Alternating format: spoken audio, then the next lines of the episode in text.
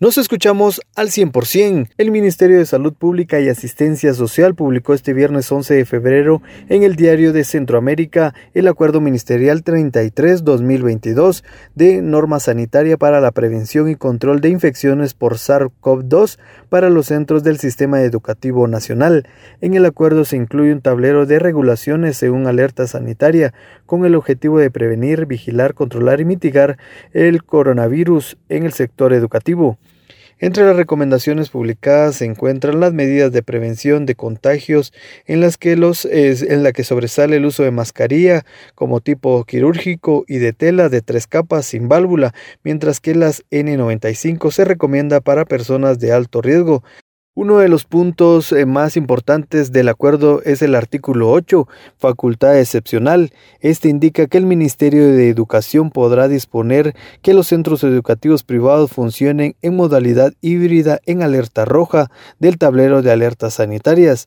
El jueves último el Ministerio de Salud había indicado que esta disposición aún estaba en análisis, por lo que quedaba suspendida. Sin embargo, con este acuerdo, con el acuerdo 33-2022 publicado este viernes, se establece la opción para los centros educativos privados.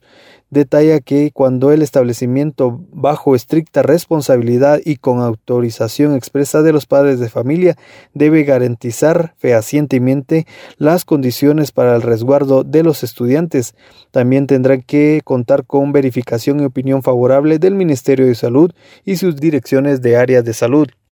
Los establecimientos que obtengan la autorización excepcional tendrán que cumplir con las medidas de bioseguridad y aforos en todas las actividades educativas a nivel inicial, preprimario, primario intermedio, descrito en la alerta naranja tablero regulaciones.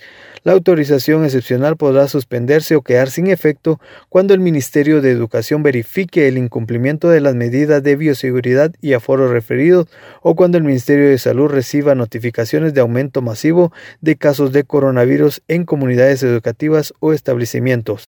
Es así como queda ya autorizada por parte del Ministerio de Salud que eh, los municipios que estén en alerta roja puedan regresar a clases presenciales, pero es exclusivo la autorización de padres de familia. Con esta información yo vuelvo a cabina preguntando cómo nos escuchamos.